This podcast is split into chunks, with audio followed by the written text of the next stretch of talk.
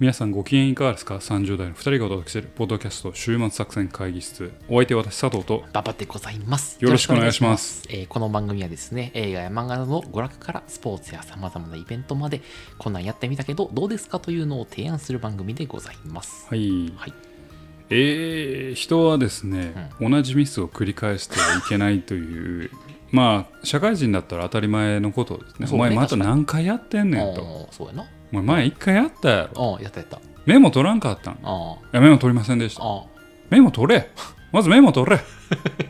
でちょっとパワハラあ。なね感じになりますけど今あパワハラの言い方なそんでうそすう、いやってないか、そういうの。仕事で、し職場で。や俺全然俺むしろパワハラとかにめっちゃ気つけてるからあ、本当に。ただお酒入るとちょっとね おい前回の話と続き振っちゃうんよねこれどうなの請求みたいな。うんいやは振っちゃうんよはいはいはいはいはい。ででほいでほいでってやってまうんよないはやいはいさんまの悪いあ笑いを笑いを笑いをね欲してねはいはいはいいやまあそういうねで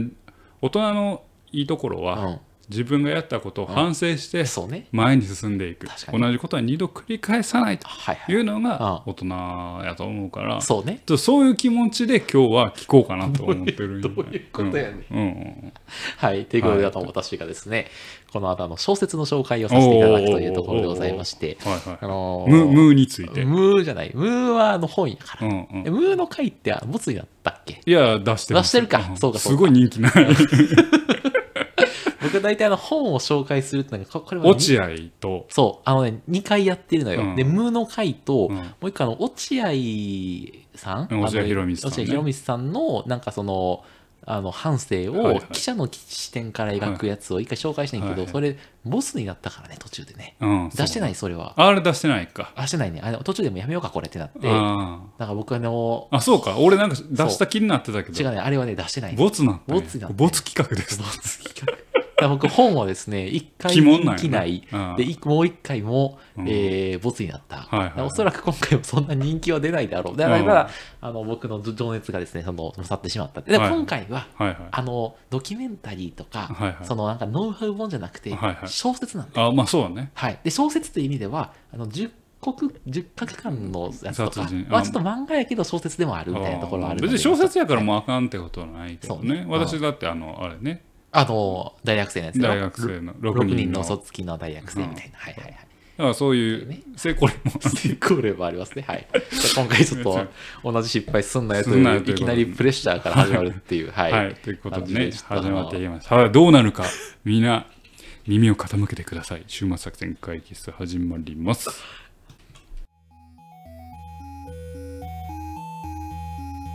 はいというわけでね今日も会議を始めていきたいと思いますが今日のテーマは何でしょうか、はい今日はですねチームオルタナティブの冒険というですねチームオルタナティブの冒険、はい小説えをー紹介させていただきチームバチスタの栄光ではなくではなくああチームオルタナティブの冒険でございます。はいはいはいはいっていうのをですね、私、あの、小説はですね、やっぱりこのポッドキャストは極力紹介したしたくないとしないでおこうと、本本気は思ってるんですよ。本ねはいはいはいなんですけど、あのですね、ちょいちょい私がですね、あの、宇野恒弘さんという批評家のあーは方いはいを好きだという話をここでしているんですはいはがい、その宇野さんがですね、自ら小説を書かれたと。あそうなんやはい。こへーれがチームオルタナティブの冒険でございあますそう。なん宇野さん自ら書いたんや自ら書かれたとへというところで、これはちょっとですえあね、の批評家がやらざるを得ないはあと。はあやっぱ批評家が書く小説って、あ、どうなんやどんなパターン、そう、どんなになるんだろうというとこはいろはいで、ちょっと読んでみようというところで、はいこの、まあ、年末年始にはいはい読ませて、まあい、あの1日か2日ぐらいでバーって読めたんですけど、ははいい、その話をちょっとしないとおいお分かりましけないたというところで、ははいいはいはいその批評家みたいなことをやってる人が自ら書くというのはどうなるのかどうなるのかとはいはいでちょっとややネタバレありで喋っていきたいと思いなるますほどね。ちょっとこれからこの小説を読んでいきたいと。はいあのまあ、とかストーリーのネタバレがあると嫌だという方は、ちょっとここであの再生を止めていただくような形で、いかせていただければと分かりましったております。はい。い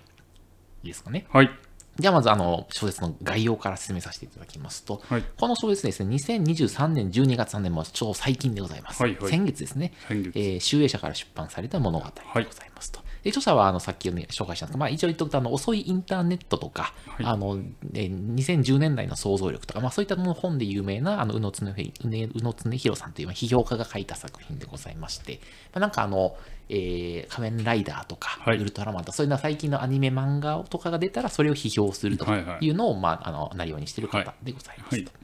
はい、で、まあ、そういった方はまあ自分で書いたというものでございます。で、SPS なんですが、おえーこれは気になるな。はい何点だろうね。えーおやすさん何点だろうね。いや、わかりませんよ、私は。 おいおいおい、言いなさいよ。いや、私はね、わかりませ んよ。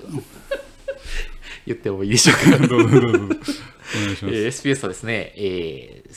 3.5点です。おうーん、はいまあまあまあまあって感じおですすすか。め度は3.5点です。まあまあじゃないですか。はい。だから僕あの、小野さん大好きなんですけど、これは3.5点でございます。おうそれど,、どう捉えればいいの宇野さんにしては低かったというべきなのか、はい3.5はまあまあじゃないかと捉あえのるべきまなあのか、まあまあなんですけど、あのすごくそのやっぱ批評家なのであの、こう生きるべきなんじゃないかみたいな、そういうメッセージ性が強いはいはい。感じの小説なんですけど、はいあの宇野さんのことを知らない人が読んで面白いだろうかうんうんとか、なんかあのなんていうかちょっとあんま面白くのと思ってもらえないんじゃないかって恐怖があって、はいはい結構ね進めにくいのよあはいはいあのプロモートしにくいあのよあ、はいはい。ので3.5点ああ、まあプロモートとしては3.5ね。はい。はいはいっていう感じ、はいで、えっと、感想一言って一言コメントで言うと社会に対するメッセージ性は溢れているがうん作者の仮面ライダーへのこだわりが強すぎた結果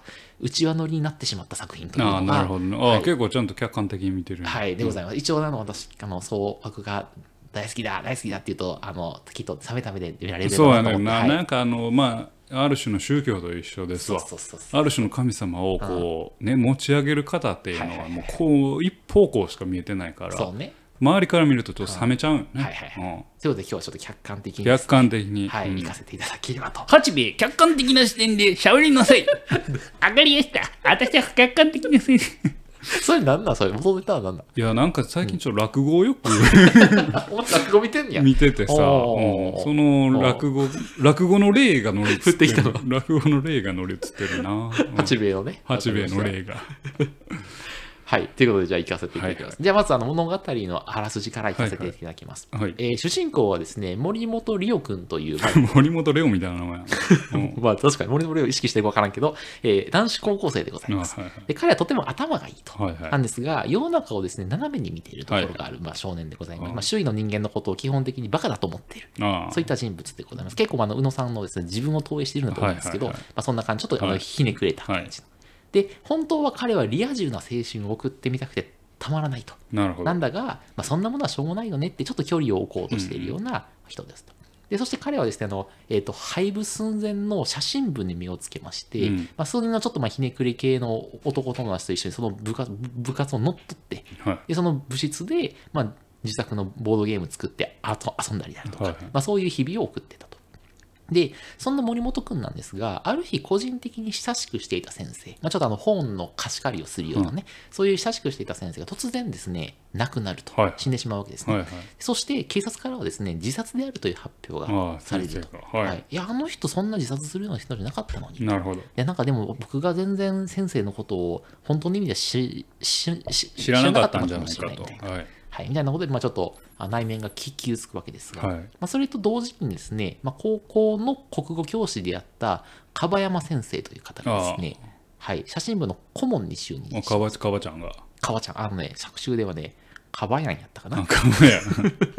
はいあのまあ、樺山先生がですね、はいこ顧問に就任しますと、はいでか樺山先生はですね、まあ、その写真部の現状を見てなぜお前らは驚愕なのにその男同士でつるんでるんだと、はいはいお前らの精神はこれでいいのかと、はいはい言って、まあ、勝手に勧誘活動を始めてですね、はいあの写真部にね3人の女子を入部させるわけおです、すね、ごいすごいやんパワーがあるんですよすごくない、はい三人樺山先 生だってもう写真部がさああダメダメダメダメというかオタク男子の集まりっていうのあがあまあ多分知れ渡ってる中でああああ三人獲得するんです獲よ得してくるんですよすごいリクルーティング能力そうそうそう腕がね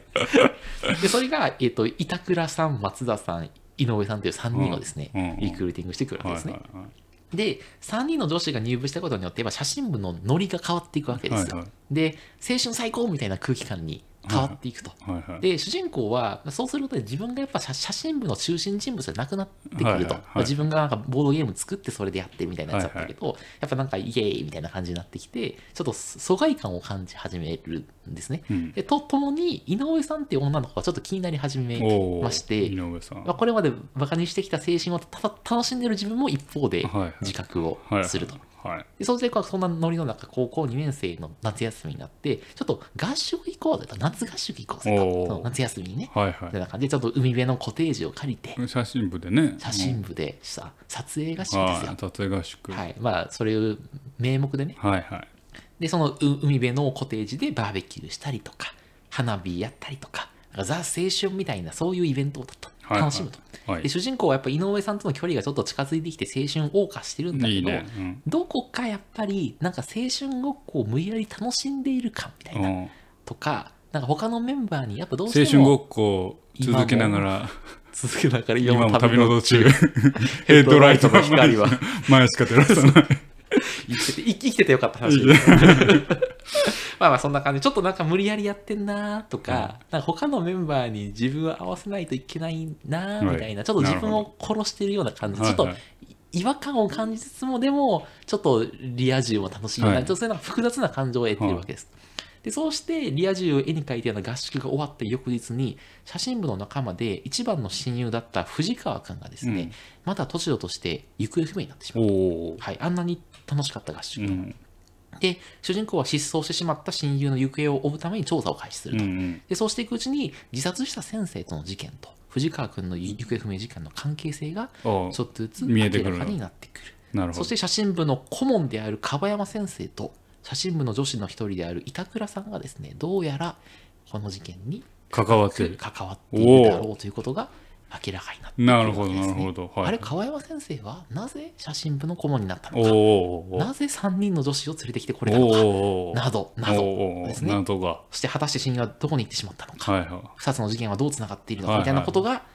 あらすじでい。ございますなるほど、なるほこれがチームオールザンデブの冒険でございますど。なるほどはい。、だから結構主人公はですねかなりひねくれてはいるんですが、はまあ、すごくその王道の青春ミステリー小説みたいな、はそういう展開になっているという感じでい。はいはございますい。なるほこどこ。までがあらすじでございますなるほどながるほどここまで解説の佐藤さんいかがでしょうかちょっと八兵衛に聞いてみますね。解説の八部さんいかがでしょうか八兵衛、どうだいいやー、結構興味あります ね。あるんやよかったよかった八部いかが八兵衛は興味伝わってるな八兵衛は興味があるあれやっぱ青春ごっこがいいんかえ精神ごっこを今も多分続けながら旅の途中。いや、いいんじゃないですかありがとうございまね。すちょっとまあ内容は気になりますけどね。ミステリーの大事、これははい結局ジャンルとしてははいミステリーになるんですかそれともヒューマンドラマというか、えヒュー、ーマン、うんまあなまあ青春基本は小説というか青春ミステリーだねああ、ミステリーなんですね。あーうんまあちょっとここからそこが話が変わってくるんですけどおやおや、穏やかじゃない。はい、穏やかじゃない、はいはいはいでそこまでからが、まあ、いやあのすあの仮面ライダーのノリの話が入ってくるわけです、はいははいいでちょっとですね、まあ、ここからちょっと作品のあの伝えたいメッセージみたいな話はいかはいら行かせていただければと思いますと。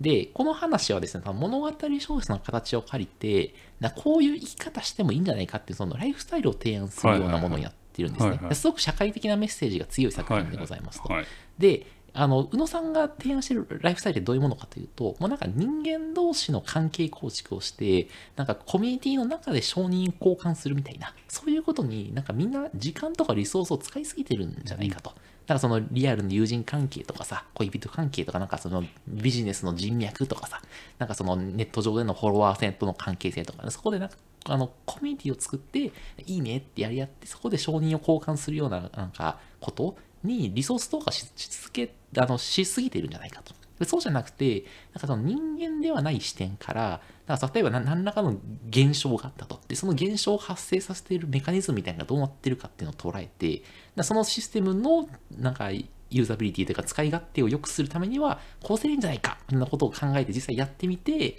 なんかそれをなんかうまくいったううまくいかないみたいなこうそういう試行錯誤をしていくようなプロセスを知的に楽しむような生き方があるんじゃないかっていうのを物語の力を借りほてうどうしても伝えたいと。なるほみどたい。なだからその青春みたいなのを前振りにしてるんですね、はいはいでそうそういうものも楽しいけどそこから半歩進んでそういうそのなんていうんですかねそのはい、そういうもの生き方もオルタナティブとして存在するんじゃないかってことなるほをど彼は言いたいはいはい。でなんかその「シン・ゴジラ」のメタファーで言うと「シン・ゴジラ」ってさなんかルールを気にして会議しているようなすごい政治家的な人といる一方でそのゴジラの生態生態系とかメカニズムを把握してさなんなんかそのどうすればゴジラを倒すことができるかって考えてるその理系の研究者みたいなのがいるじゃん。でそういうなんか人間関係の世界で生きてる人とその理系のちょっとその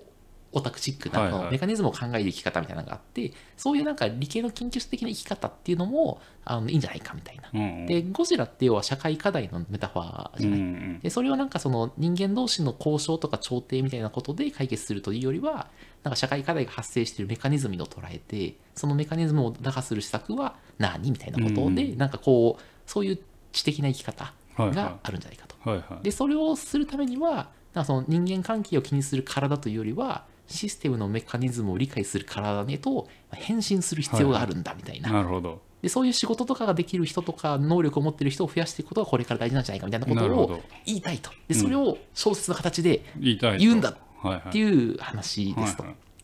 で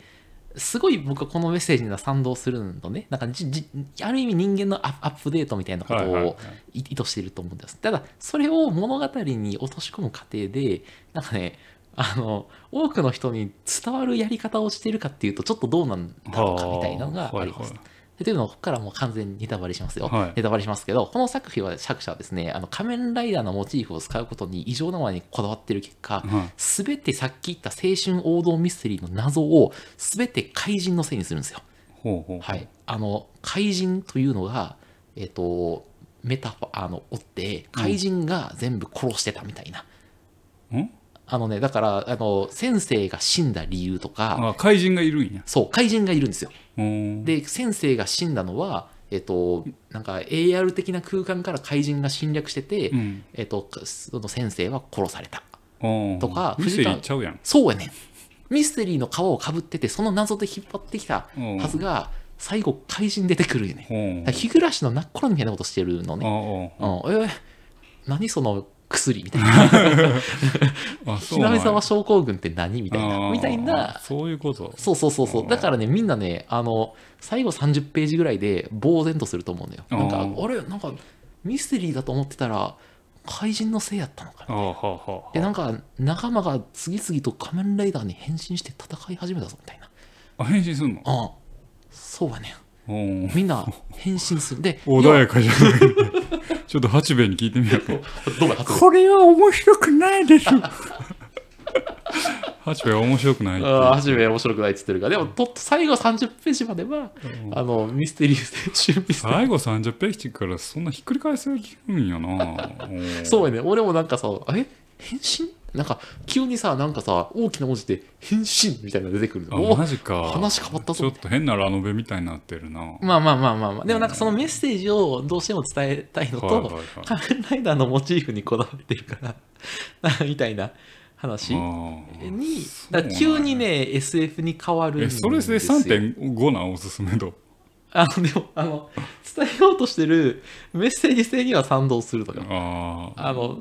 で、あのその、なんていうの、その、いや、怪人が社会課題のメタファーのね、うんそのかなんか何らかの社会課題によってなんか殺されるわけですよ人間人間が阻害されるのねでそれをその人間の目じゃなくてその彼はその、えっと、虫の目っていうんだけど、うんその社会課題のどういうそのシステムというかメメカニズムでその課題が発生しているかっていうのを理解する側に変身すると、それがその彼にとってのか仮面ライダーの変身なんだけど、でなのでなんか怪人はひ普通の人の目には見えないと、うんでただそういう怪人をか倒すような生き方を選び彼はあの主人公も最後変身するのよ。ああ、でその八兵衛に八兵衛に八兵衛じゃないよ。八兵衛に 八兵衛はただの落 語会。はい、っていう展開に彼は持っていこうと。なるほだからどそのまあまどかマギカみたいなもんじゃいいもんかもしれないけど、うん初め魔法少女ものの殻をかぶってメッセージを伝えに行くとなるほどので青春ミステリー小説の殻を中であの変身するといいうのに持っていこうするという意味で、まあ、ちょっとだからあの知らない人にとってはあの目が点になるというか。もうもうもういや俺はある程度宇野さんの著作も読んだことあうんうるんうんし知ってるつもりやったけうんうどもうすでにメガテンやなおいおいおいおい概要を聞いただけでメガテンになってるけどまなあちょっとこれはねネタバレなんですけどねああああはいうんうんはいやなんかすごく個人的にはあバカだなって思いながらちょっとニヤニヤしながら読めたんだけどへーでもやっぱフファンじゃないとちょっと置いてきぼりになったような気には置いてうんなるかもしれなそい。うやなうんそうやなそうそうちそょっとうそうそううんうんでもなんかねあの多分メッセージ伝えるだけなら絶対いろんな別の描き方があったのよ、はいはいでも多分ねあのどうしても描きたい演出ってあるやんあるあるやっぱ創作するまあ上で、まあまああるとでそのなんかなんか謎のこだわりみたいなものとそのメッセージ性のどっちをいくかっていう時にこだわりを優先はあしたのか、まあまあまあ まあそれは別にクリエイターとしては別にいいけど、まあそうなっちゃうんやそれでうん究極的に物語のバランスを壊してるっていうことにはまああんま気にせしないまあまあまあ、なんかどうなんやろな。それがなんか、そのファンじゃない人から見たときに、どう感じるんだろうっていうのが、ちょっと俺はし心配になって。それなんかブックメーターみたいなさなんか評価サイトだとどういう評価にああ、それ見てない。でうんも、アマゾンで見る限りすごく評価は高く、それはみんなファンが書いてあある。そうなんやな、だもうちょっと、だから中、なんか、でも客観的なうん客そうね。っていう感じ。中立なやつで見てみたらそうそうなんそやう。どうなんのかなっていうのはちょっと興味深いところかな。だからちょっとなので、やや内輪乗りというか、はいはい狭い範囲のあのものになってしまってるのがもったいない。なるほどね、でメッセージ性はすごく、なんていうの、ああ、確かにそういう世界を作っていくのが、その現代社会を救うなとかは思うのね。なるほどねメッセージ性強くても宇宙乗りしたら結局さ業種性高めるだけやんまあまあまあ、そうそうそううんそう。自分たちのこ狭いコミュニティで、うん。うん、手八兵衛が後ろで言ってる お前、は全部、八兵衛のあるせいにする な。八兵衛が言うてるから、俺の意見ちゃうけどな。はい。えーなるほどだから、すごい個人的には、あメッセージ性には賛同するんだが、SBS はと言われると、やっぱそんな書かないから、うんけど3.5は十分じゃないですかあの、3.5の理由は、途中までの青春ミステリー小説のうんやつは、そこそこおもろい。うんし、えっ、と、なんか、えっ、とね、キャラの心理描写とかも深い。うんなんかやっぱ自分を投影しているのよね。あの特に主人公とあと樺山先生のん2人に分けて投影していて、うんあの面白いんだけどまあみたいな。なるほどね最後まで見た時にえあなたの評価はあなたの評僕価も面白かったというかあ何点よのもう5点ですよねやっぱ。え5点なのファンだからね、ファンだから、あやっぱ、いや、なんていうの、いや信者がいたらいやいや、じゃあ、信者というか、ちょっとここからは、あの、ファンタイム、ファン目ね、線でファン目線で言うと、やっぱこの、そういう生き方をできる人を増やすのが、うんなんか、自分のその仕事のテーマとも関わるな、うとか、んそう、なんかこういう生き方があるといいな、みたいな、そういう自分の人生のテーマ的なとことリンクしてきたりするから、うんそうそうそう、そういう意味ではいいな、っていう。はい。うんおい、お前とはそうやろ俺がこうやるとお前すぐ引くやろいやそうやな、うんこはい怖い怖いななんでや怖ねいなん怖いなうんおなんか出てきそ前さ、うそういうなんかいないのそのなんか、小島秀夫老 老小島秀夫に小は島そうなん秀や夫信者だからあー小島秀夫監督が見た映画は大体見ようと思ってるけど結構外れるこれ俺見たけどああんま思んなかったな、おもんいみみたたいいな。なのもあったりすあーはいるはいはいはい。俺の友達にもいや小島秀夫がこれいいって言ってたよって言って映画友達にねだからこその映画全然面白くなかったっすよって 言ってマジかと思あってあだからやっぱあの違うのかね、その彼、小島秀夫さんが作るものと、見て面白いと思うのは違う違うんのかもしれないかもしれない。なんかうん別のものを見てる可能性もあるしね。みんなも信者だから私信者やからな原理主義者だから小島秀夫原理主義者だか らじゃあ俺、宇野常広原理主義者うんなるほどそう。はい。ということで、はい。はいなので、今日はですわかりまねし、たあの、チームオルタナティブの冒険を紹介しはいはていいただきました。はい。ちょっとあの、まあ、まずはもしかしたら、2020年代の想像力とか遅いインターネットみたいな、その彼の著著作を読んで、はいはい面白いと思ったら見てみてもいいかもしれないし、まあ、このポッドキャストを聞いて、なお、なんつうの、ちょっとみ読んでみたいと思うような興味が方持は、ぜひちょっと、それであの、ネタバレをしてしまいましたが、はい、あの読んでいただけるといいんじゃないかとはい思っております。はい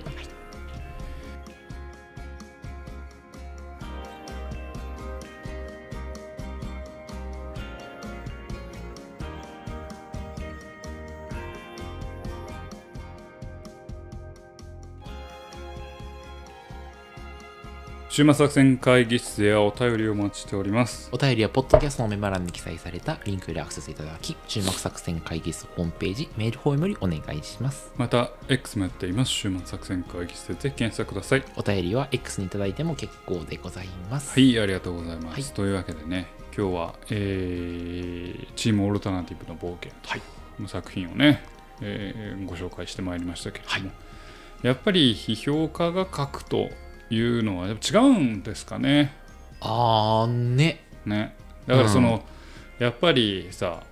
スキルはみんな違うなって思います、うんうんうん、物語を作るのが上手い人と、うんでもちろん批評するのが上手い人、分析するのが上手い人っているじゃないですか、うんまあ、物語を作る人というか世界観を作れる人ってやっぱりさこう視点が結構うん偏りがちというか、うんうんうんうんもう自分の世界ワールドはこうなんだってなるから、批評家みたいな客観的な視点でこう分析できるっていうのがあるかもしれないけど、じゃあ分析してた人がうまい物語を作れるかっていうとまた別の話まあそうねかなといううんのもあって、確かに。そういうのをねなんか思いましたねあーあのーちょっと前に「千と千尋」やってましたけどねほうほうほうほあのーえっ、とまあちょっと前になんかジブリの話なんかなんかなんかのくだりでやりましたけどやっぱ見直すと物語としてはっちゃめちゃなんですよねう。千と千尋は俺、ちょっと何が面白いか分かってないよ。あ千確とかに。見たことあるある。ああもう亀梨もはまあジブリ史上一番ヒットしたあー作じゃあね。う品んですし、うんうんまあ、日本映画史上でも、まあ、もう抜かれてるけど、んまあ、一す時ごは、いね一時はあのそうそうそうそう興行収入1位でしたから、あれでしたけど、あの、やっぱり物語一本軸があるかっていうと結構ふわふわしててあー行ったり来たりうん最初の目的にどっか行っちゃってるし、お父さんとお母さん助けるみたいな目的どっか行っちゃってるしみたいなとか物語の作りとしては、もう要はおストーリーテリングとしては割と破綻してるというか、うんうんうんでもシーンあるいは局面局面での絵作りのうまさとあー躍動感あははとっははていうののうまさでをもうこうパッチワーク的に結びつけてて、なんか全体がつながってるように見えて、なんか面白い楽しいみたいになっていくのが、あの人の天才的なうまさかなと思うからさ、うんそうなるとストーリーってなんなんやろうなってまあそうな。思っスたりトーもすリるーしとか伝えたいメッセメーッセージとジかでなな。んななんやんなろんみなたいな。まあ、あれ伝えたいメッセージはなんとなくまあわかんねんけあはどははストーリーとしてはなんかもうごっちゃごちゃというかあ、うんははははからなんかね難しいなと思いますけどね、やっぱストーリーを語るっていうのもね、うんやっぱ構成ってどこまで必要なのかとかね、なんかいろいろ考えますけまどあね,、そうね。私はどっちかというと構造をしっかりしたいなっていうあー佐藤さんそんな気がするよね。うんなんか構造と心理描写やろ。あーあの心理としての人間心理の葛藤とか構造必然性型は型はさもう型が出来上がってればさ、うんうんある程度もう構造がしっかりしてたら、そこにまあんもう分かんねんはストーリーがこう流れてくんやなみあたいな見えてくる。そうそうそうそうそう溢れてくる。そうそうそうほうでそこからどう型を外していくかみたいな話じゃないかなってあーなるほ思うはいはいはいはいはい。うん、だからその型がない構造で先、構造ファーストな形コですーね。ドファーストで、はいはいはいうん仕組みを作っておけばうんうんうんうん。そこに何を流し込んでいくか、はいはいはい。まあ、どう流れていくんだろうなってうんうんうんなんかもう宮崎駿さんはもう構造はもういいからもうここでいい生き水の流れはこれがこの映画描きこたい。の絵が描きたいこれがいいぜここれだ。このシチュエーションではこれだこれをこうつなげりゃいいんだみたいな感じがちょっとさはいはいはいはい。いやまあちょっと宇野さんの話にまあ戻りますけどね、まあ、だからその